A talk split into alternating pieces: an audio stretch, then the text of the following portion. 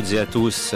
On a grand plaisir, je ne vous le cache pas, à vous retrouver en ce samedi après-midi afin de vous proposer cette édition du magazine des séries, votre programme consacré au petit écran, présenté par Christophe Dordain. Et je serai bien accompagné cet après-midi, je vous en parlerai dans quelques instants, mais c'est vrai que c'est une émission spéciale années 80 que nous vous proposons aujourd'hui.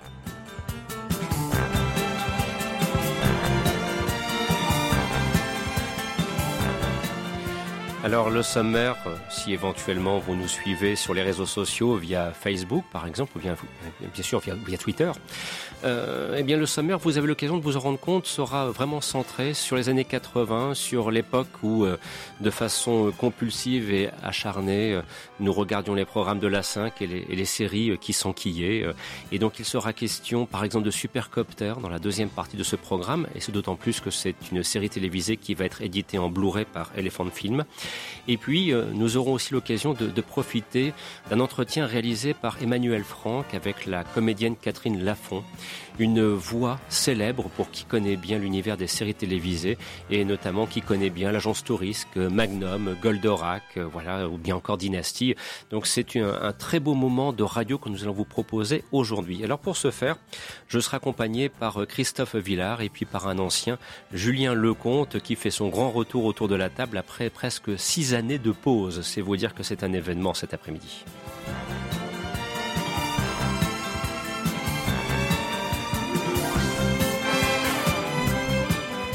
Mais pour l'instant, et pour nous mettre dans l'ambiance, je vous propose d'entendre la partition musicale composée pour la série K2000. Tiens, ça tombe bien. Voilà également un programme qui connaîtra une édition en Blu-ray très prochainement. Bon après-midi. Avec nous, nous sommes ensemble jusqu'à 15h.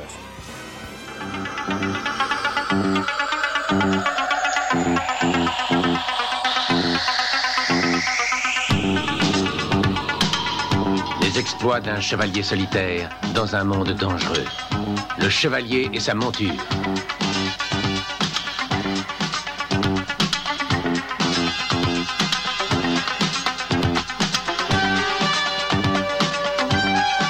Un héros des temps modernes. Dernier recours des innocents, des sans espoir, victimes d'un monde cruel et impitoyable.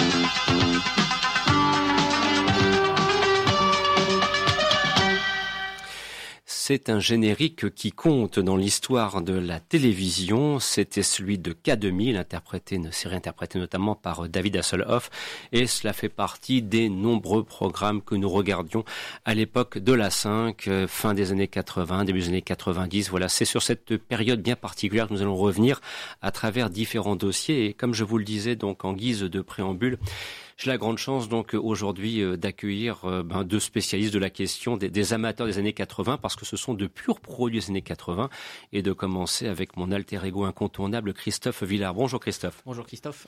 Alors Christophe, bien sûr, en matière de séries des années 80 et d'années consacrées à la 5 et puis M6 à la bonne époque, le moins qu'on puisse dire, c'est que tu as usé tes yeux, euh, comment dirais-je, face au petit écran pour profiter des, bons, des, des séries qui étaient proposées à l'époque. Eh bien, tout est relatif, figure-toi, puisque il s'avère que je fais partie des gens qui ne captaient pas euh, ces deux chaînes. Oh. Et donc, comment euh, as-tu fait alors? Eh bien, je me suis rattrapé sur les autres chaînes parce que c'est vrai que dans les années 80, on a on a vu donc l'essor d'arriver les nouvelles chaînes puisqu'on est passé de trois chaînes à à partir de 84 donc l'arrivée de Canal+ fin 84 et puis euh, en 86 avec la 5 et M6. Euh, enfin, d'abord TV6 qui a été euh, mmh. sur une courte période, qui était une chaîne musicale qui n'a pas tenu, et puis la 5. Euh, donc, bah, je n'ai pas connu ces chaînes et ce n'est que tardivement que j'ai connu la 6 beaucoup plus tard.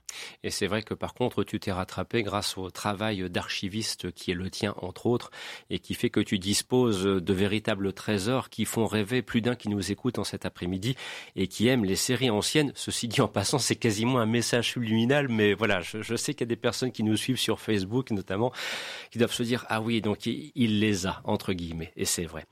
À tes côtés, j'ai grand plaisir à retrouver alors euh, voilà une épée, un cador. Quand on signe, quand on cite son nom, on, soulève son chapeau. Vous aurez compris la référence au tonton flingueur et à Michel Audière. Donc j'ai grand plaisir à accueillir Julien Lecomte. Bonjour Julien. Bonjour Christophe. Et Julien, on se disait juste avant le, le, début de l'émission que voilà plusieurs années que tu n'avais pas l'occasion d'intervenir ici et, et, une des toutes dernières interventions dans le cadre du magazine des séries. Alors je précise que tu fus pendant de longues années un, un fidèle contributeur du site le du cinéma.com qui est le producteur de cette émission et quiconque a envie de redécouvrir tes archives critiques cinéma euh, peut le faire aisément. Et puis tu as aussi participé à l'émission Les Entiers Salles Obscures et puis sa déclinaison, le magazine des séries. Et en cherchant dans mes archives ce matin, je suis retombé sur une des toutes dernières interventions qui nous ramenait quasiment au mois de décembre 2012. C'est pour te dire un petit peu comme le temps a passé. et tu y évoquais à l'époque les Power Rangers. Voilà, ça fait un petit bail maintenant. Je suis pas parti sur la meilleure note. Non, non, mais c'était pas mal. C'était bien quand même. J'en profite euh, parce qu'on parle de, de, de, héros japonais. J'ai appris que cette année, apparemment, au festival Japan Expo, que, que les, les fans d'animation japonaise connaissent bien, euh, le, les cinq acteurs qui jouaient dans la série Bioman seraient présents cette année. Ça, oui, il va y avoir du monde. Hein. Et ah attendez, c'est pas tout. Euh, puisque sont annoncés également Leiji Matsumoto, le créateur d'Albator, mhm. et Gonagai, le créateur de Goldorak. Bien, bah, c'est pour vous dire que le, le, voilà, euh, cet aspect vintage euh, typique de cette époque est, est très bien entretenu. Alors j'en profite pour rebondir un petit peu sur, ta, sur, sur, cette remarque intéressante et pertinente, Christophe, pour signaler aussi que euh, Emmanuel Franck est allé assister donc à une convention organisée à Dortmund, consacrée donc notamment aux années 80 et plus particulièrement il a eu la grande chance de rencontrer le comédien Lee Majors et de pouvoir, comment dirais-je, dialoguer avec lui, de profiter aussi de la conférence de presse donc qu'il avait donnée et donc, si vous allez sur la page Facebook du magazine des séries, vous pourrez profiter de toutes les vidéos que très gentiment Emmanuel a accepté de, partager à l'intention du public du magazine des séries. C'est vraiment là aussi un travail on ne peut plus remarquable. Et j'ai constaté d'ailleurs que sa série de photos consacrée notamment au pick-up de l'Imagers de l'homme qui tombe à pic a connu un succès absolument extraordinaire en termes de, partage et de personnes atteintes. Voilà, ça a été vraiment quelque chose de, très bien fait. Et pour continuer sur la lancée, euh, le week-end dernier avait lieu euh, en Belgique à Mons euh, le festival Trolls et légendes, qui est un événement qui a lieu tous les deux ans. Mhm. Et cette année, tu es invité Kevin Sorbo, euh, notamment. Eh bien, voilà. C'est vous dire que voilà, il y a, ce, travail de patrimoine que nous-mêmes, très modestement, nous, nous réalisons dans le cadre de cette émission. Eh bien, d'autres se chargent aussi de le faire. Alors, je vous propose maintenant d'entrer directement dans le vif du sujet, puisque cette émission sera décomposée entre guillemets en deux temps. Tout d'abord, nous allons profiter d'une interview de la comédienne Catherine Lafont. Interview qu'a réalisée justement Emmanuel Franck, c'était en novembre dernier, lors du festival du Salon du doublage qui est organisé par euh, Monsieur François Justamment à Paris. Et c'est un événement important qui permet au public de rencontrer les grands doubleurs et les grandes doubleuses, si je peux me permettre d'utiliser cette expression, les grands comédiens de doublage et les, grands les grandes comédiennes de doublage, donc, qui, qui font que ces séries, quand on les, on les écoute en français, on a un plaisir extraordinaire parce qu'on retrouve justement un, casting de voix qui, qui, nous laisse justement sans voix, si j'ose dire, sans vouloir faire un vilain jeu de mots. Et dans l'entretien que vous allez entendre, alors là, les références, chers amis, c'est du lourd.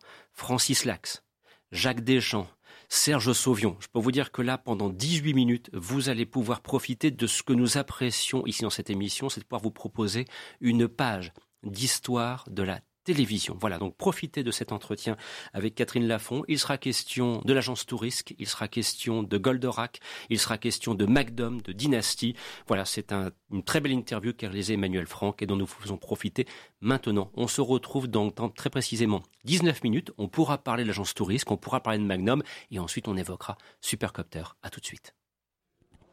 Alors oui, voilà, je voulais simplement vous demander comment vous avez débuté dans le métier de post-synchronisation. Ah, de post-synchronisation, ben écoutez, après avoir travaillé, après avoir été au centre de la rue Blanche, après avoir euh, suivi un parcours tout à fait normal, joué au théâtre, euh, tourné pour la télé, tourné un peu pour le cinéma, euh, je me suis retrouvée à, dans Lance le Berger à tourner avec Hélène Tossy et Jacques Deschamps, qui étaient des directeurs de plateau, qui à ce moment-là m'ont dit, bah tu devrais peut-être essayer, viens nous voir. Et donc j'y suis allée et je me suis retrouvée mon premier essai, ça a été avec Hélène Tossy et, j'ai été choisie. Elle s'y attendait pas du tout et donc on a un peu galéré, peu parce que c'était la première fois que j'en faisais. Donc en fait, euh, voilà. Et donc après, bah, j'ai appris comment on faisait, j'ai appris la technique, j'ai appris tout ça. Ils m'ont beaucoup aidé tous. C'était une époque où vraiment tout le monde était absolument génial. et, et partageait les choses et était euh, très ouvert, très voilà. Donc j'ai commencé comme ça. Est-ce que vous avez quelques souvenirs de Jacques Deschamps à nous livrer? Parce qu'on on le connaît évidemment très fort. Bah, écoutez, en moi, tant que je- spectateur, la oui, oui, bien sûr, Stack, mais bien euh, sûr. et Goldman dans le écoutez, c'était, moi j'ai eu le plaisir de jouer avec lui au théâtre et de tourner avec Oui. lui aussi. C'était un comédien assez étonnant. Euh, euh, j'ai travaillé avec lui euh, comme comédien sur des téléfilms et des choses comme ça. C'était, c'était un, un gros bougon avec une voix magnifique et beaucoup de, beaucoup de gentillesse. euh, au-delà de tout ça, beaucoup de gentillesse, un énorme humour. Euh, c'est un homme du midi, donc euh, qui aimait, qui aimait la vie, qui aimait rire, mais, mais c'était, c'était voilà, c'était quelqu'un de très, euh, euh, très réservé quand même, et très avec des coups de gueule énormes, avec sa, sa- cette voix incroyable qu'il avait de temps en temps quand il se. Mais c'était quelqu'un de formidable. Voilà, Jacques pour moi c'est, ça représente beaucoup parce qu'en plus, comme je vous dis, c'est un des premiers qui m'a dit, ben viens, euh, et, puis on était très amis, on s'aimait beaucoup à l'époque où on travaillait ensemble, on était amis, peut-être pas le mot véritable, quoique si, parce que l'amitié ça a toujours. euh, ça a toujours à un moment donné, ça s'arrête malheureusement, et donc euh, on se perd de vue, on se... sans le vouloir pour autant. Donc voilà, j'ai pas tellement d'anecdotes drôles avec lui parce que moi j'étais surtout dans mes petits souliers à l'époque parce qu'il fallait travailler avec eux et que c'était vraiment les grands, les, les grands, grands, grands de- de- du doublage. Donc c'était ah bah oui, tout à fait. Et puis les regarder faire, c'était juste euh, un régal et tout était sincère, tout était incroyablement bien joué. Il y a eu des voix comme ça qui ont marqué euh, des tas de choses et qui m'ont marqué moi. hein. Il n'y a pas de problème aussi qui ont voilà, c'est Jacques, euh, je vous en prie, madame, pas de problème. Euh, pour les, les gens de ma génération comme c'est de Denis, Mm, euh, qui avons mm. maintenant le début de la cinquantaine, on Oui. se souvient aussi de, de- de vos interprétations dans deux séries d'aventures qu'on aimait beaucoup, euh, qui sont évidemment l'agence touriste, qui est Magnum. Alors Ah, moi je voulais sûr. vous demander pour Magnum, comment est-ce que vous avez fait pour J'aime pas le mot, c'est peut-être pas le mot correct, vous me corrigerez s'il Oui. vous plaît. Euh, vous approprier, je dirais, une comédienne d'un épisode à l'autre de Magnum, parce que je crois que de sais- saison 5 à 7, vous avez fait quasiment Oui, toutes les, exactement, toutes les actrices, saisons. En, plus Et de ben, en Amy plus de- Allen dans voilà. Bah, écoutez, c'est- si vous pouvez nous parler d'agence touriste et puis de Magnum. Bah écoutez, euh, agence touriste, que ça, ça a été, euh, ça a été très longtemps la même. hein, Il n'y avait pas de problème parce que pendant tout un temps, euh, Amy, ça a été la même comédienne. Et puis euh, donc ça, c'est, ça, c'était, c'était très très sympa. On s'est bien éclaté. Puis il y avait, il y avait, il y avait, il y avait Guy Chapelier, il y avait Dominique, euh, oh pauvre Dominique, j'ai perdu son nom. Euh, pourtant je connais pas Turel, merci beaucoup. Henri Janik, euh, euh, Francis Lax, qui était, qui était, qui était, voilà, moi qui était quelqu'un de très très très cher. C'est lui qui m'a fait débuter au théâtre. C'est pas une, enfin. C'est lui qui m'a envoyé vers le centre de la rue Blanche euh, et qui, qui m'a aidé à travailler et qui a et Francis était me faisait beaucoup beaucoup rire parce qu'il était extrêmement extrêmement drôle. Donc euh, voilà. Donc j'ai partagé ces années avec eux et on s'est vraiment éclaté. Chaque fois que ça revenait on avait des on était super heureux de se retrouver et, et voilà. Et pour Magnum écoutez ça c'était un choix de, de de la direction en fait c'était pas moi hein, je m'appropriais rien. En fait c'était euh, on me disait t'es libre tel jour à telle heure. Oui c'est Magnum viens euh, ah bon euh, puis j'ai eu la chance d'avoir un personnage qui suive un peu qui était une, une petite avocate qui était très amie avec Magnum qui revenait euh, oui c'est ça qui revenait assez souvent et qui était assez sympa. Puis après bon ben voilà c'est c'est ça c'est devenu, je dirais qu'il y en avait tellement, il y avait tellement de travail. On avait tellement de chance à ce moment-là parce qu'on croulait sous le travail que, que je pense que, que effectivement les gens se sont peut-être dit, bah, dis donc, elle, elle- elle est- on l'entend un peu beaucoup. Euh, ce qui était le cas, c'est vrai à l'époque, mais en même temps, euh, il nous arrivait de- d'enregistrer sur deux épisodes à la fois. Donc c'était plus facile pour les plans de travail, pour tout ça, de se dire oh ben je mets la même comédienne, on change pas et c'est alors on essayait de changer nos voix. hein. Moi j'ai essayé, mais bon j'avais une voix à l'époque qui se reconnaissait quand même pas mal. Donc c'est comme ça en fait que j'ai que j'ai euh, que j'ai été choisie et, mais mais ça venait pas de moi. Hein. J'ai pas pu m'approprier quoi que ce soit parce qu'à l'époque on avait pas. D'abord on n'a toujours pas d'ailleurs on peut pas. Hein. Moi je dirige un peu maintenant et enfin je dirige même j'ai dirigé beaucoup à une époque un peu moins maintenant mais, mais c'est quand même les DA qui choisissent. Donc euh, après c'est la chaîne, mais mais il y a les DA en premier qui choisissent. Donc euh, on n'est aucun comédien n'est maître du rôle, même pas d'un personnage qui lui appartient d'ailleurs, enfin qui entre guillemets lui appartient. On peut très bien changer si on veut. Ça c'est Oui, une, c'est ce une chose qu'on peut faire.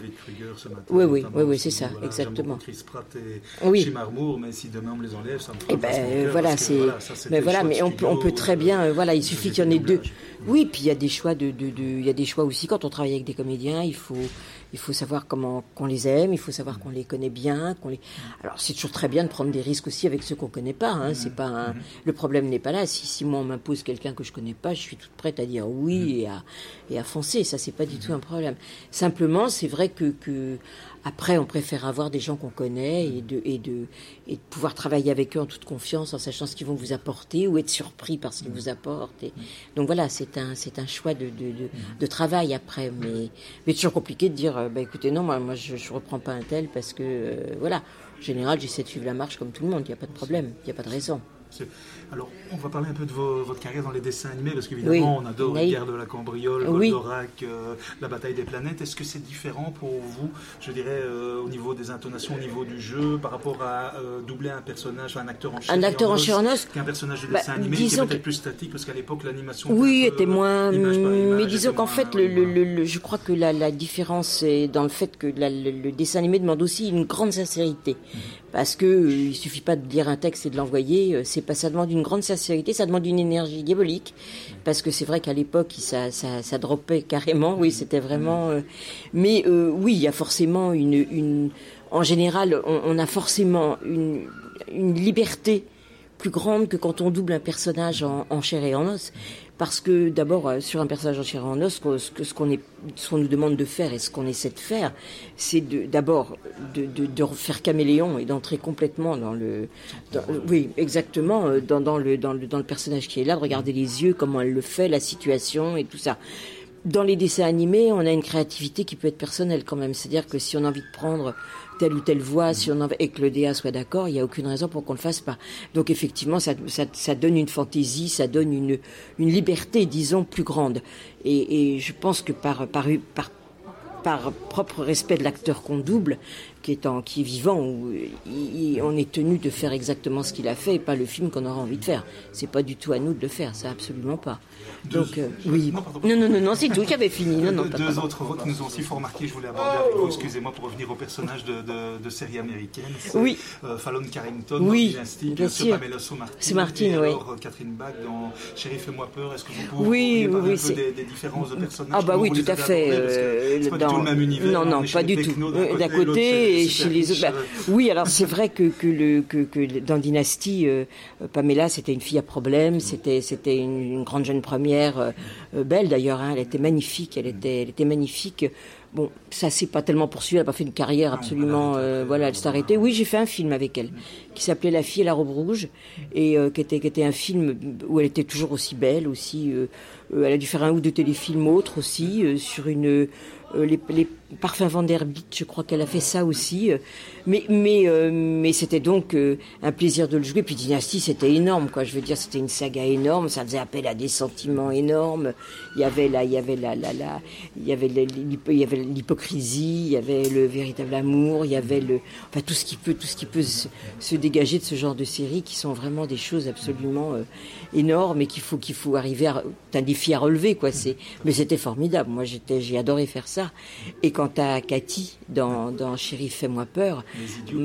Ah ouais, elle était géniale, quoi. C'est tellement drôle à faire. Puis il y avait des changements de personnages puisqu'elle jouait toujours un personnage. Enfin, elle jouait un personnage différent, donc elle était, elle était top, quoi.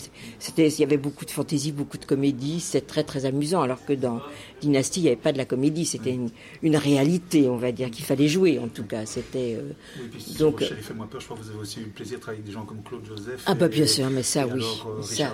aussi. Aussi, qui était, qui était, en, oui, bien sûr. Puis il y avait Guy Chapelier aussi, qui était dans un des frères. Et il y avait un garçon très très bien aussi qui. Mais oui, on a commencé presque ensemble hein, avec Guy. C'était. Et il y avait aussi un, un, très très bon comédien qui s'appelle Patrick, Fier... Euh, Patrick Fieri.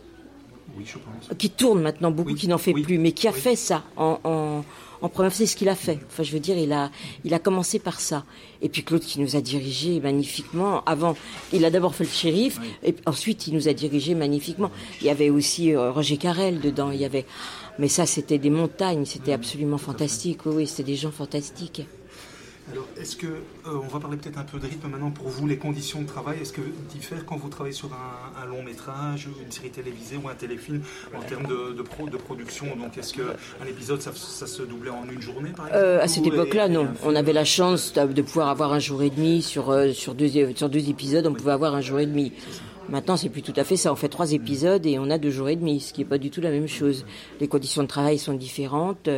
Je veux dire que, que la façon de travailler est aussi très différente puisqu'on a pu les arrêts euh, de, de, comment dire pour changer la pour changer la pour changer la boucle pour mettre une autre, une voilà. Maintenant ça défile à une vitesse énorme et nous on est prêt de faire la même chose voilà. Donc euh, en gros c'est c'est compliqué de pouvoir tout caser dans le temps imparti mais bon on y arrive. Après au cinéma je sais qu'il y a quand même beaucoup plus de temps les films de qualité, ils ont quand même beaucoup plus de temps que ça, les, les, enfin les films dits de qualité. Après, les téléfilms, c'est exactement pareil que les, que les séries, il n'y a pas de problème. bon, les, disons que les, les directeurs de, de, de, de, projets essaient toujours de faciliter un peu la vie en disant, bah attends, c'est un téléfilm, mais, mais, mais bon, il y a beaucoup d'ambiance, il y a beaucoup de choses, on va essayer de rajouter une demi-journée. Je veux dire, voilà, où ils vous disent, non, écoute, on a un budget tellement serré qu'on peut absolument pas, et on essaie de faire avec. Donc euh, voilà du mieux possible. Mais c'est pas, voilà, ça demande, là aussi, ça demande une véritable énergie, une envie de s'investir et, et puis, et puis, alors, ça réduit un peu les choses par rapport aux gens qui débutent et qu'on aura envie de faire travailler, mais on, on se dit, bon, je voulais le mettre là-dessus, mais si ça dépote pas à la vitesse où il faut, je me prends deux heures dans la vie et je peux pas. Donc euh, voilà, en gros, c'est ce que ça implique comme. Euh, mais je trouve qu'on avait quand même euh, un peu plus de chance quand on était à cette époque comme pour le, le, le, pour le pour le, le travail qu'on avait aussi, la quantité de travail donné à cette époque-là, quand, quand la 5 s'est ouverte, ça a été mais la caverne d'Ali Baba. D'un seul coup, il y en avait partout. On enregistrait tout le temps. C'était absolument superbe. Maintenant, les pauvres, je les vois arriver pour certains. Euh, je les vois avec. Euh, j'ai vraiment. Moi, j'ai un fils qui est comédien, hein, qui en fait un peu, qui, qui même beaucoup. Euh, quand je dis un peu, c'est pas vrai, il en fait beaucoup. Thomas, il joue beaucoup au théâtre aussi, donc ça, c'est une très bonne chose. Mais quand je les vois débarquer comme ça, tout, tout, tout jeune, tout plein d'espoir, tout plein de je me dis, mais ils vont ramer comme des malades pour y arriver. Ben oui, bien sûr, bien sûr. Et puis, oui, ben c'est ça, il a raison, Michel, tout à fait. Il a sa galère grave et quand vous les voyez. En plus, moi, je fais de temps en temps des stages, vous savez, dans des, bon, des, des boîtes qui ont tout à fait le droit de le faire, qui sont reconnues par l'AFDAS et qui, voilà. Et ben, quand vous voyez tous ces gens assis autour de vous, avec qui vous essayez de communiquer, en tout cas de dire ce qui vous a poussé à faire ce métier, pourquoi vous l'aimez, pourquoi vous avez eu envie de le faire, que la synchro a été une grande chance aussi d'arriver parce que ça a donné une certaine liberté, une certaine aussi euh, euh, de cachet, de choses comme ça. Ça nous a bien aidé les uns et les autres. Ça nous a permis d'apprendre autre chose. Mais je maintiens de toute façon que euh, le, le, la synchro ne peut pas être faite, le doublage ne peut pas être fait par quelqu'un d'autre que des comédiens. C'est impossible de le faire autrement. C'est impossible. Les gens qui arrivent en disant ouais mais moi j'ai une belle voix donc je veux y aller, c'est pas vrai, c'est faux, c'est faux, c'est faux complètement. Je j'ai pas une génie encore, j'ai pas encore rencontré ça, jamais. Mais mais quand moi j'ai parfois le, ventre qui se serre parce que je me dis quand je les vois travailler à la barre sur un sur un sur sur une, un stage, je les je les trouve je sais ceux qui n'iront pas, ceux qui le feront pas, et ceux qui pourraient le faire. On, entend quand même à force, il y a une espèce d'habitude. Ben, je vous jure que c'est terrible. De, moi, j'ai pas le courage de leur dire, écoutez, non, arrêtez-vous, vous perdez votre temps. Je peux pas dire ça à quelqu'un, ça se fait pas. C'est pas, c'est donc donc voilà. Je sais que c'est terriblement compliqué. Ils arrivent avec quand même des, des sacrés boulets. Hein. ils arrivent des sacrés boulets aux pattes quand même. Dernière question, est-ce que parmi tous les doublages que vous avez faits, que ce soit dessin animé, film, téléfilm, une comédienne en particulier ou un personnage que, vous, qui, a, qui, a, toute votre affection? Alors, il y a Nancy Allen que j'ai adoré doubler parce que bah parce que parce que c'était dans, dans, dans, les films de, de, son mari, euh, de, de, Brian Di Palma. Mhm. Et ça, ça a été deux, deux, deux, deux films absolument magnifiques. C'était Blowout et, et je sais plus comment s'appelait l'autre, mais, euh, mais, mais bon, c'est le, premier. C'était, c'était pas Blowout, c'est le deuxième Blowout. Donc ça m'a, ça m'a, j'ai adoré la doubler elle. Sinon, je les ai tous aimés. Euh, j'ai, j'aime ce que je fais, j'aime mon métier, j'aime ce que je fais. Je, j'essaie d'y trouver euh, de façon permanente un intérêt. J'essaie de qu'on passe d'un téléfilm allemand ou un téléfilm anglais ou un téléfilm euh, américain, j'ai le même plaisir, j'ai le même déjà le même plaisir d'être sur un plateau, le même plaisir de, de faire mon métier de comédienne. J'ai eu ce grand plaisir pendant pendant plus de 30 ans et c'est magnifique, c'est un cadeau quoi. Je veux dire, c'est vraiment un c'est vraiment un grand grand cadeau de la vie, ça c'est et du métier aussi. Alors après, oui, il y a eu quelque chose qui m'a beaucoup marqué. J'ai fait un personnage dans Colombo qui était non pas la femme de Colombo, mais qui était une femme qui décidait de tuer Colombo. Et en fait, c'était un, c'était en, sorte c'était un, comment on appelle ça, un, tête-à-tête avec Colombo. Soi-disant, il venait d'enterrer sa femme et elle était, elle, elle pensait être la meurtrière.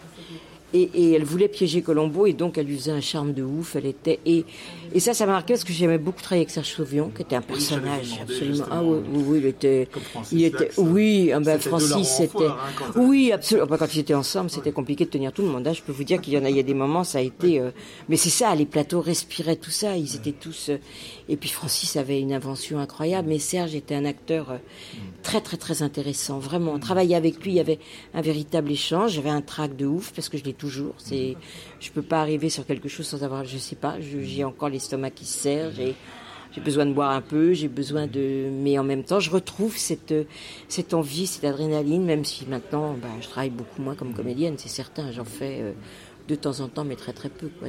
Euh, donc voilà. Parce que c'est vrai que dans Magnum, euh, par exemple, oui. quand au début c'était Chauvion qui doublait le pilote oui, de... noir, ah, c'était oui, incroyable, oui, oui, c'est. Mais oui, l'a fait très bien. Très bien aussi, oui, oui, absolument, mais c'était différent. Ça dit était. Ah bah ça, c'était, c'était, il y avait, il y avait une. Puis ils étaient, oui, oui, ah, bah, absolument. C'était vraiment une, une. Oui, oui. Puis il y a aussi quelqu'un qu'il faut pas oublier, c'est Jacques Thébault. Oui qui a été quelqu'un d'absolument magnifique, qui a été, euh, moi j'ai travaillé avec lui. Euh, il était difficile, hein, il était dur, Jacques. Moi j'ai, ah là là, oui oui, il, il, il était gentil, mais mais sur un plateau, c'était, c'était, moi je suis partie en pleurant. Hein, je me suis pas quitté un plateau en pleurant. Mais il récupérait tout. Il était merveilleux parce qu'il récupérait tout.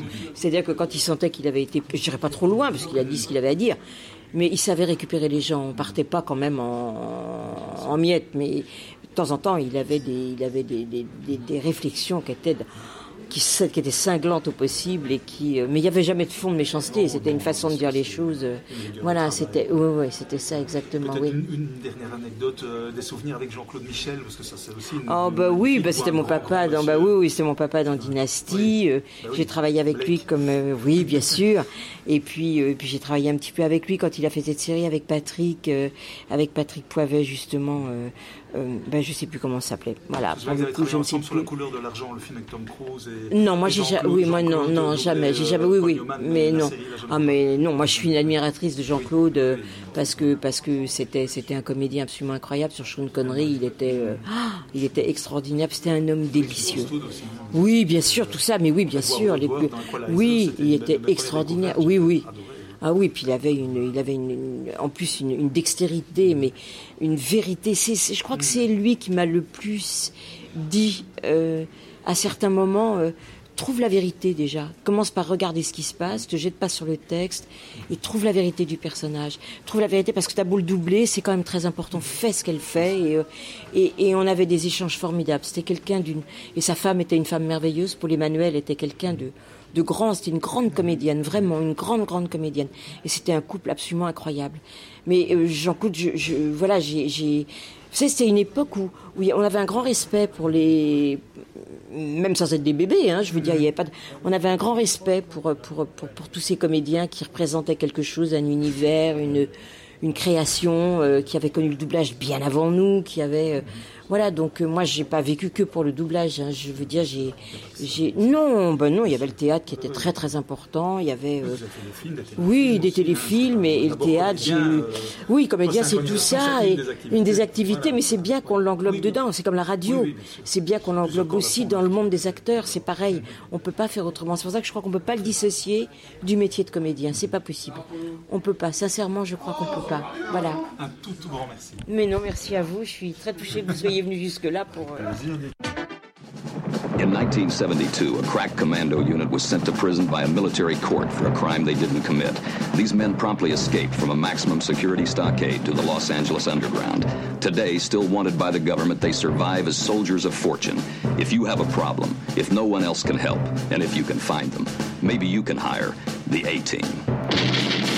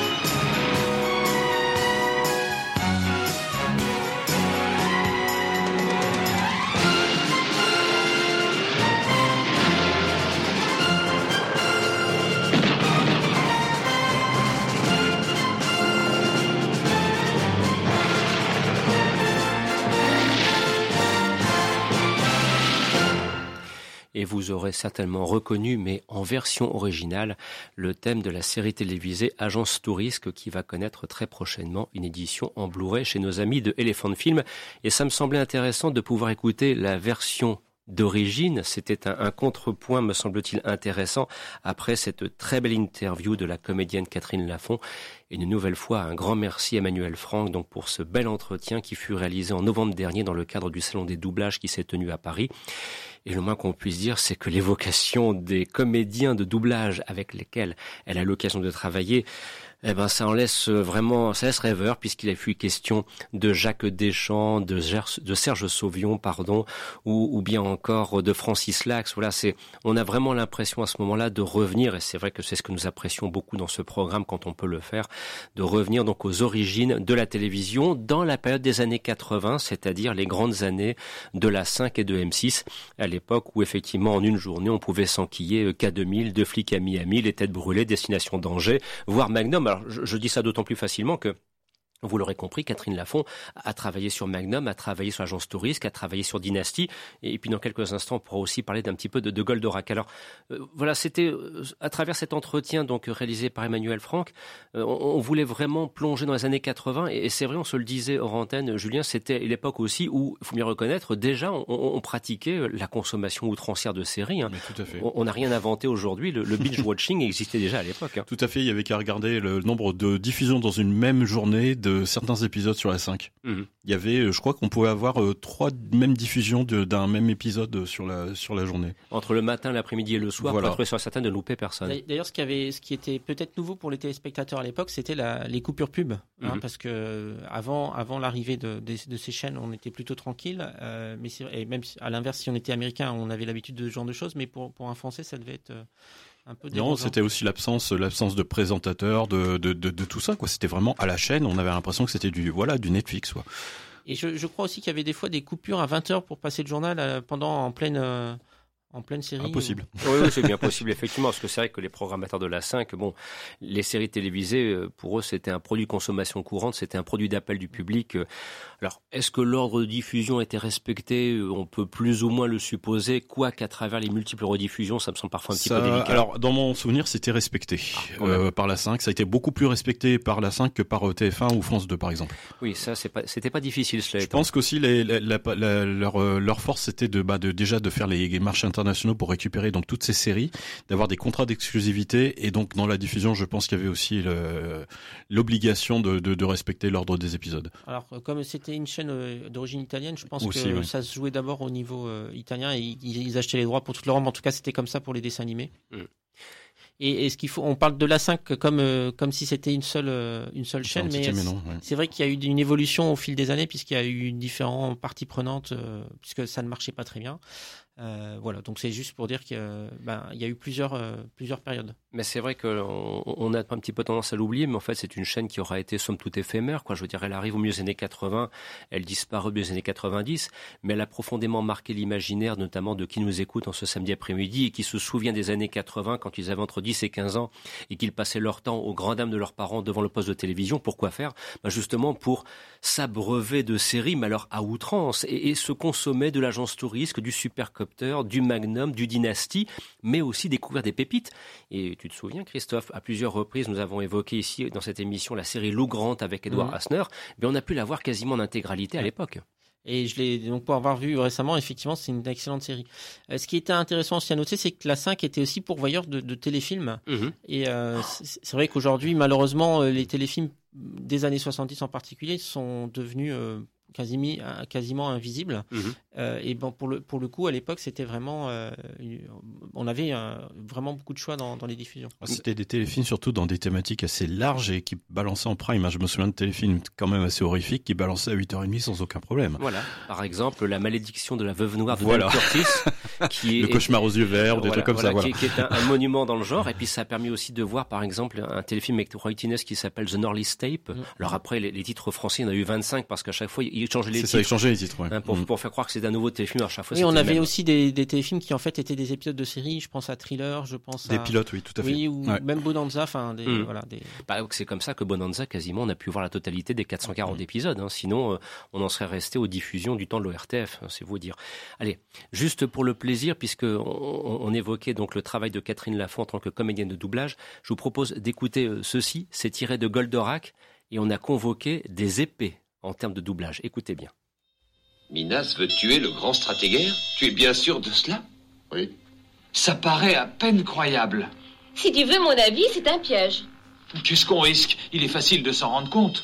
Professeur, vous nous avez bien dit que Cosmorac est maintenant opérationnel. Non, pas encore tout à fait. Ce n'est plus qu'une question de mise au point. Mais on aura tout le temps de le mettre au point là-haut. Alors attends, je viens avec toi. Voilà, c'est un petit extrait rapide d'une vingtaine de secondes tiré de Goldorak. Formidable quand on entend ce casting de voix avec Catherine Lafont. Extraordinaire. Alors, j'ai essayé moi-même de, de, de, chercher dans mes archives. On, on, retrouve quand même des voix qui sont notamment des grandes voix de doublage du cinéma. Hein. Bah, Catherine Lafont, sauf erreur, elle fait la voix du coup dans, dans La bataille des planètes de, de 5 6 belle 5, le, Tout à fait. la voix off. Tout à fait. Voilà, c'est ça fait aussi partie du, du, du plaisir que l'on a donc euh, de, de consulter ces, ces, archives euh, à la fois euh, audiovisuelles mais aussi sonores. Et alors justement, pour glisser un petit peu vers ce qui va nous intéresser maintenant, puisqu'on va glisser du côté de Supercopter, je vous propose d'entendre ceci. Tout est dit. Là, on est sur la 5 à la grande époque. Un hélicoptère paraît de 14 systèmes défensifs. Un supercoptère volant à la vitesse du son. Le seul moyen pour Hawk de retrouver son frère au Vietnam. Une mission dangereuse, pleine de risques. Supercopter, demain soir, 19h35, sur la 5. Alors, je me suis posé la question de la voix et je, me suis demandé si c'était pas celui qui doublait Arnold Schwarzenegger. Mais alors, est-ce que c'est parce qu'il y a une petite altération de la qualité sonore du document d'origine? Mais voilà, j'ai eu un petit doute, mais je suis pas certain, je ne vais pas l'affirmer. Alors, Julien, place maintenant à Supercopter parce que malheureusement, bon, au début de l'année, on, apprenait le décès du comédien Yann Michael Vincent. Bon, on savait très bien, ça faisait des années qu'il souffrait de, de, terribles soucis de santé, bon, liés malheureusement à, un mode de vie. Euh, voilà, c'est quelqu'un qui a un petit peu ruiné sa carrière, hein, pas un petit peu d'ailleurs, il a ruiné sa carrière. Mais on voulait aussi profiter donc de, de, de, de pouvoir revenir sur la série Supercopter parce que tu as écrit un long dossier à ce sujet qui est disponible dans les archives du quotidien du cinéma pour qui le souhaite. Et puis parce que Supercopter va connaître une édition en Blu-ray chez les fans de films. Alors tout d'abord, peut-on revenir tout simplement aux origines de Supercopter? Alors les origines de Supercopter, euh, c'est surtout la passion d'un producteur euh, et réalisateur derrière qui était euh, Donald Belisario, qu'on connaît de nom parce que c'est quand même le plus gros nom qu'on associe en plus de Tom Selleck à la série Magnum. Et euh, voilà, c'était tout simplement à la base un, fan d'hélicoptère, vraiment le, le, geek euh, typique hélicoptère. Et d'ailleurs, le, personnage de Tissy hein, dans, dans, dans Magnum est directement inspiré de sa passion et qui, euh, fort de son, de, de, de, donc du succès de, la série Magnum, avait décidé donc de créer une série vraiment focalisée sur un hélicoptère, en l'occurrence supercopter, un, un, hélicoptère révolutionnaire qui est euh, un peu destiné à, à, à sauver la, la, veuve et l'orphelin. Euh, alors pourquoi, pourquoi arriver comme ça euh, en plein milieu des années 80 alors que c'était euh, quand même le, le, la, la, période des, années, des, des, des, séries policières, des séries quand même assez, assez basiques, avec un concept comme ça d'une série quand même qui était à la limite de la science-fiction, eh ben, il s'est heurté à beaucoup, beaucoup d'obstacles avant d'imposer Supercopter, et c'est à, à, force de chantage et puis sa renommée à l'époque, il a réussi à, à, imposer à CBS à l'époque euh, sa série.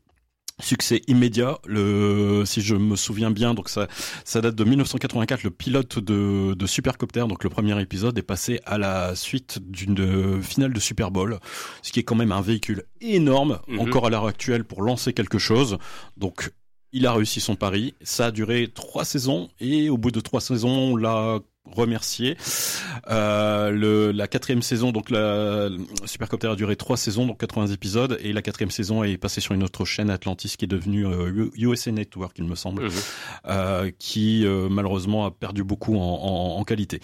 Le, le, pitch de la série Supercopter, hormis le fait que ce soit un super hélicoptère qui défonce tout ce qui tout ce qui peut sur les épisodes, il y a quand même un il y a quand même un petit peu d'histoire de, derrière. Bah, c'est tout simplement, on retrouve une thématique très très forte des années des années 80 les laisser pour compte de la société, les vétérans du Vietnam, ceux qui ont quand même un, un, comment dire un passif assez lourd. Donc là, en l'occurrence, c'est le personnage incarné par Jean-Michael Vincent, Stringfellow Hawk, qui lui aussi avait fait le, Vietnam et dont le frère était resté porté disparu là-bas.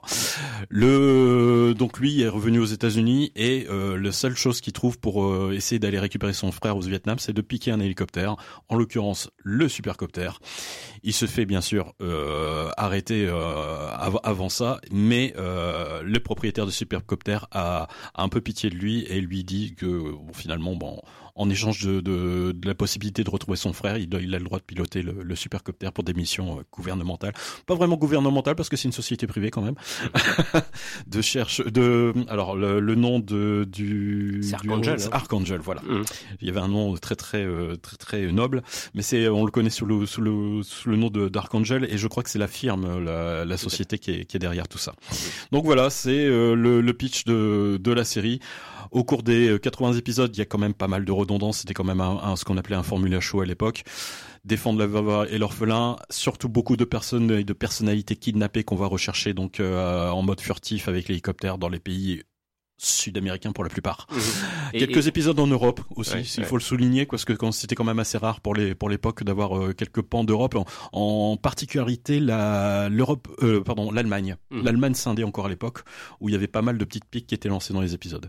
Et alors bien sûr, c'est une série aussi qui est, euh, est imprégnée d'anticommunisme, mais de toute façon, quelles ne sont pas les séries américaines des années 80 qui n'ont pas été entre guillemets un peu, je vais employer un terme fort, gangrénées par cela, bah parce que c'était l'époque de la de la guerre froide et que voilà les méchants se devaient d'être rouges quelque part. Hein. On, retrouve ça dans Magnum. Euh, je parle même pas de la série V alors là parce que là c'est l'apothéose pour qui pour qui ne l'a pas encore compris.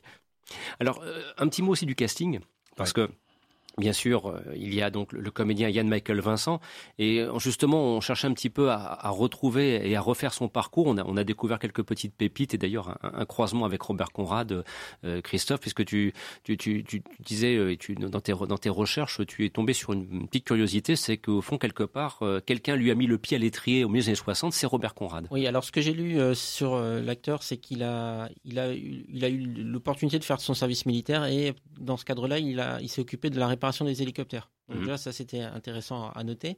Et il décide à un moment donné de, devenir acteur. Donc il va prendre le bottin, contacter le premier agent qu'il trouve, et finalement cette personne lui dit OK. Et par la suite, donc c'est Robert Conrad qui va le repérer et qui va lui proposer de tourner dans un film Los Banditos. Les bandits. Voilà, et c'est comme ça que sa, carrière va démarrer. Alors précisons aussi que Yann Michael Vincent le retrouve dans les 70, euh, d'ailleurs au générique de très beaux films, comme par exemple La poursuite infernale de Richard Brooks avec Jen Ackman et Candice Bergen, ou bien encore il est associé dans un très bon film signé Michael Winner qui s'appelle Le Tueur avec Charles Bronson. Voilà, c'est c'est quelqu'un qui dans les années 70 était un comédien qui, qui grimpait, qui montait, voilà, et ça faisait partie de ces jeunes loups dont on pensait qu'il allait faire une belle carrière. Mais il a fallu attendre les années 80 pour que vraiment sa popularité explose. Et alors là aussi, avant Supercopter, il est question d'une série euh, qui d'ailleurs lui a mis une nouvelle fois le pied à l'étrier. Le souffle de la guerre. Oui, le souffle de la guerre, où il joue le rôle, bien sûr, de, pour qui connaît la série, du, du fils de Robert Mitchum. Alors, Yann Michael Vincent, euh, Julien et Supercopter, ça a quand même été une relation plutôt conflictuelle malheureusement. Hein. Oui, c'était bon encore une fois quelqu'un propulsé euh, dans le, star system donc qui était quand même assez euh, massif à l'époque. Hein. on le voit de toute façon avec des, personnalités comme David Hasselhoff aussi qui ont, eu des, périodes bien bien bien au fond du trou. lui ça a été ça a été le cas donc un succès un succès fulgurant mais surtout un succès international parce que c'est une série qui s'est très très bien exportée et c'est aussi grâce à ça que que Belisario a réussi à avoir la main mise sur sur tout ce qui se passé. Euh, donc lui, ça a été euh, comme beaucoup à l'époque, des problèmes de drogue, des problèmes d'alcool. Euh, alors c'était pas uniquement pour aller alimenter les, les, les, tabloïds, mais ça a impacté énormément le tournage de, de, de la série. On s'en rend compte parfois. Hein. Voilà, des il y a des certains épisodes de la de la série qui euh, qui se qui se sont filmés donc ça c'est des anecdotes d'époque qui se sont filmés en fonction de son état tout mhm. simplement. Donc il y a, deux trois épisodes où on le voit euh, quand même assis tout le temps parce qu'il était incapable d'aligner son texte ou de, de, bouger. Malheureusement, voilà, c'est ce qui ce qui a donné euh, cela. Pour la donc ça ça, c'était pendant les trois les trois premières saisons. La quatrième saison, la, la série ayant, été vendue sur une à une autre chaîne, ils ont complètement viré le, le casting de départ. Donc euh, exit Stringfellow Hawk qui est tué dans un dans un attentat et au, au même au même titre que Ernest Borgnine, mmh. donc Dominique Santini qui est son comparse dans, dans la série.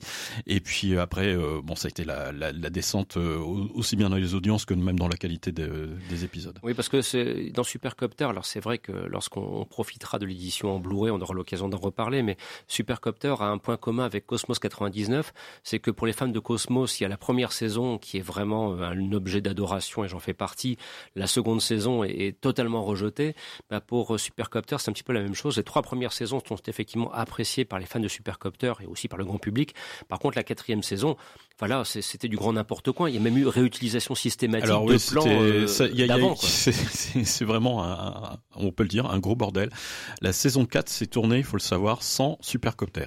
C'est-à-dire que entre la saison 3 et la saison 4, le studio, pour renflouer les caisses, a revendu le, modèle unique de supercopter à une société allemande de euh, d'ambulance euh, par les airs. Alors voilà pour l'histoire. Supercopter a été euh, et a fini ses jours en ambulance. Euh, donc tout ce qu'on tout ce qu'on voit dans les, les combats aériens euh, et les, les, les, prises de vue, hormis l'habitacle qui servait dans le dans le studio, c'était tout ce qui avait été tourné dans les trois premières saisons. Hmm.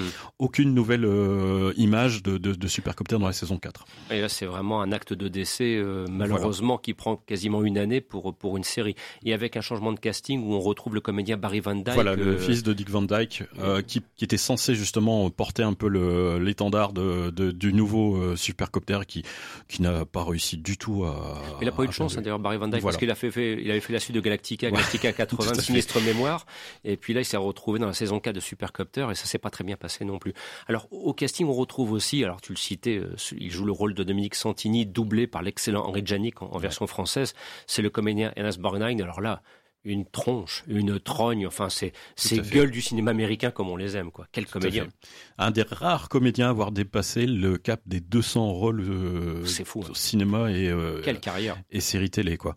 Donc euh, oui, oui. Donc on, je crois qu'on on voit surtout son visage dans la quasi-totalité des séries euh, de Far West. Mmh, c'est vrai. Sans, sans, dire de bêtises, il me semble qu'il a fait au moins une apparition dans chaque série. Et puis dans les westerns, enfin, les, revoyez l'ordre sauvage, ça ne voilà. pas, quoi. Voilà, tout, tout, sera dit à ce moment-là. Entre autres. Donc c'est même assez surprenant de voir un, un acteur de cette trempe-là arriver dans une, une, série qui est bon quand même complètement à, à l'opposé de ce qu'il fait d'habitude. Mais c'est ça rajoutait quelque chose de voilà, il y avait un, le côté père spirituel du, du héros principal. Bon ben voilà, on retrouvait toujours ça. C'est un milieu quand même assez masculin dans ces, ce genre de série. Euh, on va parler aussi de comment dire de euh, Jean Bruce Scott qui joue la, le seul euh, personnage féminin qui arrive seulement en deuxième saison aussi de, de Supercopter face aux audiences euh, miraculeuses de, de, la série. Donc la, la, la, la, comment dire les producteurs ont fait pression pour euh, pour avoir un, un, personnage féminin, mais qui qui restera malheureusement même pas secondaire, c'est tertiaire euh, dans la série. C'est un petit peu comme le personnage joué par Melinda Kuea, si je prononce bien son nom, dans Agence Touriste. Hein. Tout à fait.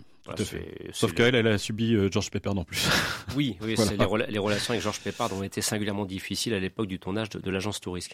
Alors voilà, c'était ça les années 80. Parce que vous voyez, on, on, a cité plein de séries, mais c'est vous dire que sur une journée, on se tapait l'agence Tourisque, K2000, Supercopter, Dynasty, 200 dollars plus les frais, un téléfilm, puis après on, on enquillait derrière avec un vieux amicalement vôtre, une vieille série française. Christophe Oui, et pour les gens qui, comme moi, n'avaient pas la 5 et la 6, bon, j'avais quand même la chance d'avoir euh, la Canal Plus en clair et donc les créneaux c'était le, midi et en début de vers 19h où vous aviez des séries inédites et là aussi on a eu des, belles découvertes. Mmh. Alors ce sont maintenant des séries qui, il est vrai, connaissent des éditions donc en Blu-ray. Alors ça c'est aussi à souligner parce que actuellement Supercopter est quand même. Alors c'est ça qui est un petit peu curieux je trouve, le timing un petit peu inattendu parce qu'on sait qu'il va y avoir une édition en Blu-ray, donc je, trouve que ça enlève un petit peu du potentiel de la vente en Blu-ray de Supercopter. C'est actuellement rediffusé par euh, Paris Première. Et euh, par contre, ce qui est une chose qui est sûre, c'est qu'en regardant un épisode sur Paris Première, on voit que la qualité de tournage, le format 35 mm cinéma, ça sert la série. Hein. Tout à fait. Tout à fait. Bah, euh, voilà, Belisario, c'est un fan de hélicoptère et euh, voilà, les prises aériennes pour lui, c'était mm. quelque chose d'assez euh, important. Euh, il y avait un comparatif à l'époque, c'était Top Gun. C'est vrai. Top Gun, Supercopter, la même, euh, les mêmes genres de chorégraphie aérienne. Et alors quand on voit ça sur petit écran, euh, quand on négocie et tout ça, c'est, voilà, du cinéma quoi. Tout à fait. Donc ça, c'est pour vous dire que voilà, si, effectivement certains se posent parfois la question légitime de pourquoi éditer ces séries en Blu-ray, mais déjà le fait, et on le voit bien d'ailleurs notamment avec Magnum qui qui a connu déjà cinq saisons. La, saison 6 est, est annoncée ici pour la femme du mois de juin. La qualité de mise en image à l'époque et le recours notamment à un format cinéma 35 35 mm, ce qui n'est pas le cas en France. On a tourné beaucoup de séries en Super 16. Alors je sais bien que c'est un petit peu technique, mais quand on voit le rendu visuel, on le sent. Bah, ça fait que si après vous avez une série qui est euh, upgradée en version Blu-ray, euh, bah, vous avez un résultat final qui est absolument éblouissant. Je veux dire, alors bien évidemment, ça a un coût. On pourra toujours discuter du coût et peut-être certains de se dire, je préfère le téléchargement illégal, grand bien leur face. Mais enfin, quand même, nous nous sommes là avant tout pour défendre des éditeurs tels Elephant Film. Il y en a d'autres qui participent justement à l'entretien du patrimoine auquel on a accès de façon classique. Et donc, c'est vous dire qu'on attend Supercopter avec beaucoup d'intérêt. Surtout que c'est des coffrets qui sont pas euh, hors de prix. Hein. Comparé à ce qui a pu être fait euh, par le passé, maintenant c'est tout à fait abordable de se replonger dans ce genre de série. Euh, pour quelques euros. Alors, Christophe, toujours dans le contexte des années 80, pour essayer un petit peu de rester dans cette thématique, quelles étaient les autres séries, indépendamment de Supercopter et l'agence touriste dont on pouvait profiter et Moi, je me, me souviens, j'ai un souvenir, une découverte, je vous en parle juste après, c'était sur la 5. Eh ben, euh, sur la 5, euh, en l'occurrence, on a eu euh, High Street Blues, mmh, et qui était le grand, la grande série aussi. Capitaine Furio, hein, ça c'était un grand moment. Oui, alors après, il y, en a beaucoup finalement. Sur la 5, on en a eu énormément. on a eu aussi des rediffusions. je pense à Kojak, Star Trek. Star Trek, on a pu voir en intégralité cette fois. c'est comme la saison 2 de Cosmos 99, par exemple. Oui, ou l'exemple aussi de, de Flic à Miami qui a, qui a, démarré sur la deuxième chaîne et qui a, qui a terminé sur, euh, sur la 5. Exactement. la censure euh, était beaucoup plus euh, relâche. D'ailleurs, elle, a essayé de, de reprendre le, le, flambeau par, par la suite pour battre la 5, mais c'était beaucoup plus relâche par rapport aux épisodes de, de Flic à Miami sur la 5. Et on a aussi le, le cas de Thriller, la série des années 70 anglaise, qui, qui avait aussi donné enfin, qui a été pas mal diffusé euh, dans les années 80 sur la 5. Et alors, je, je, citais une petite pépite, une curiosité. Aux États-Unis, c'est une série qui s'appelle The Waltons. Ça a donné mm. en français La famille des collines. Eh bien, ça a été diffusé par la 5. Voilà, c'est quelque chose que j'ai réussi à retrouver au hasard de la consultation de mes archives, euh, qui ne sont peut-être pas du même niveau que les tiennes, Christophe. Mais enfin, je me débrouille quand même. Oui, on avait revu effectivement, on avait plutôt découvert La famille des collines. Et ça, c'était aussi une très très belle série avec une partition musicale composée par Jerry Goldsmith, euh, qui était vraiment d'excellente facture. Et alors j'ignorais cette diffusion sur la 5. Par contre, je savais que ça avait été diffusé en Belgique et c'est une série qui compte énormément d'épisodes. Oui, oui, tout à fait. Ça durait près de 8 ans aux États-Unis et on, a vu au moins une cinquantaine d'épisodes ah qui ont été doublés en français. Et alors justement, ça permet de rebondir une nouvelle fois sur l'interview de, de, Catherine Lafont lorsqu'elle disait que, que, la 5 a été pour les comédiens de doublage une véritable bénédiction parce que il a fallu doubler assez rapidement, il est vrai, bon nombre de séries et peut-être aussi de séries animées, non? Oui, alors juste avant de parler de séries animées, il y a eu la grève des doubleurs aussi, je crois que c'était en 89. Mhm, et euh, du coup, on a, il y a eu cette période où, je pense, euh, on a eu le droit à plus de rediffusion qu'autre chose. Exactement. Et alors, pour les, dans les années 80, euh, période donc France 2, France 3, la 5, la 6, quels étaient les, les, dessins animés qui ont été proposés au grand public, ou les séries d'animation qui ont été proposées au grand public, qui ont vraiment fait le, gros succès à l'époque? La, la, vraie révolution pour les jeunes qui avaient ces chaînes, c'est que la 5 arrive avec euh, donc Berlusconi derrière euh, et un, fond, un, catalogue euh, immense de séries japonaises. et ça a donné lieu à, au moins une trentaine de séries qui, qui, sont quasiment passées exclusivement sur cette chaîne. les plus connues, c'est Princesse Sarah pour les, pour les filles et Robotech mm. pour les garçons. Macross. Macross en version originale. donc ça c'est les, les, les, plus connus, mais on pourrait citer aussi Olivier Tom, Nadja le secret de l'eau bleue. Enfin, il y a eu vraiment une quantité astronomique de séries qui ont, qui ont, marqué, qui ont marqué cette époque par, par ces diffusions. Et c'est là que l'on voit quand même, avec le recul maintenant, ô combien ça a été un moment important dans l'histoire de la télévision française dans les années 80 que d'avoir accès à ce qui était tout d'abord TV6 avant de devenir M6. D'ailleurs, je me, je me souviens que même sur TV6, au début, ils ont même passé des épisodes des Envahisseurs. Et Superman. Superman. et Voyage au, Voyage au fond des mers aussi, ouais. passé ça de temps en temps.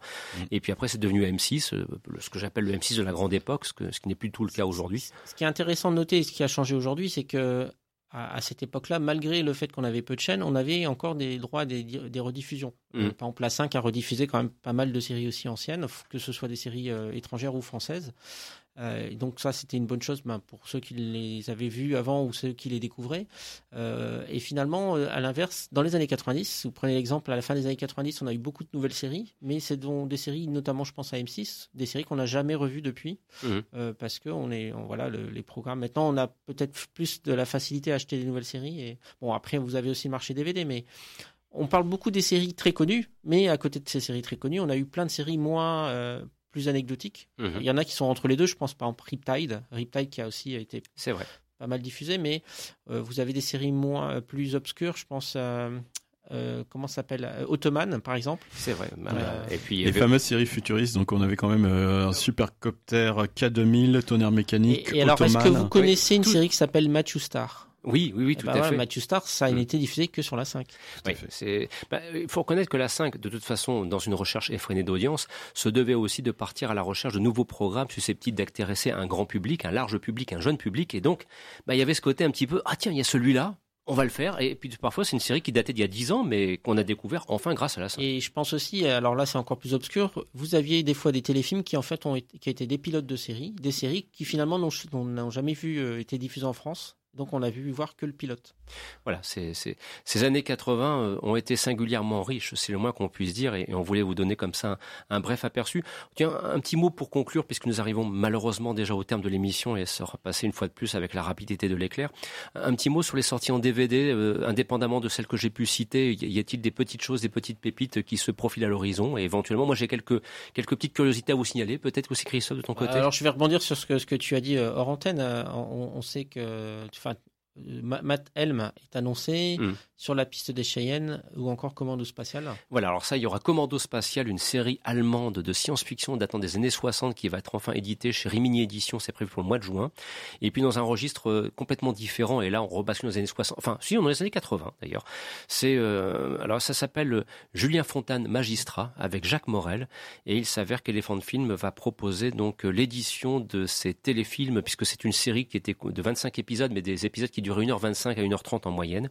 Et donc un premier volume va sortir ici le 6 mai. Voilà. Et ça, c'est important aussi à souligner parce que ça fait partie de l'exploration du patrimoine de la télévision que poursuit les fonds de film. Et alors là, un truc un peu plus obscur, et puisque c'est en Angleterre et sans sous-titres, euh, en tout cas pas de sous-titres français, c'est la série euh, Les Mystères d'Orson Welles qui, est, qui a enfin été édité en Angleterre. Mmh, c'est vrai, c'est vrai. Alors, alors là, là j'avoue que là, les mystères d'Orson Welles, euh, oui, hein, vous voyez ce que je veux dire, hein, rien qu'avec le, le fameux générique que l'on attend aussi, euh, que, comment dirais-je, un générique qui a été composé par, euh, par John Barry, c'est vous dire que là aussi, on souhaiterait vraiment pouvoir en, profiter et en faire profiter le plus grand nombre, parce que ça, ça fait partie aussi des, comment dirais-je, des, des séries, moi, enfin, que j'attends avec une impatience non dissimulée, et j'espère bien effectivement que cette édition sera proposée dès que possible.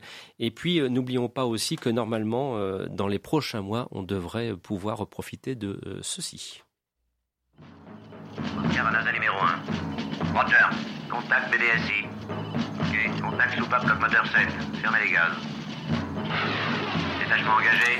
Oui. Car l'homme qui valait 3 milliards va connaître aussi une édition en Blu-ray. Voilà, ce sera, on aura l'occasion d'en reparler. Hein, et, un film avec euh, Mark Wahlberg dans les folies l'année prochaine. Voilà, exactement, c'est prévu pour 2020. Un grand merci à Christophe Villard et Julien Lecomte de m'avoir accompagné pour cette édition spéciale années 80 du magazine des séries. Dans quelques instants, je suis des programmes sur Campus Lille. On vous souhaite de passer de bons moments et on aura grand plaisir à vous retrouver la semaine prochaine pour de nouvelles aventures cinématographiques cette fois. Merci de votre fidélité et de votre passion. Au revoir. Messieurs, nous pouvons le reconstruire. Nous en avons la possibilité technique. Nous sommes capables de donner naissance au premier homme bioionique. Steve Austin deviendra cet homme.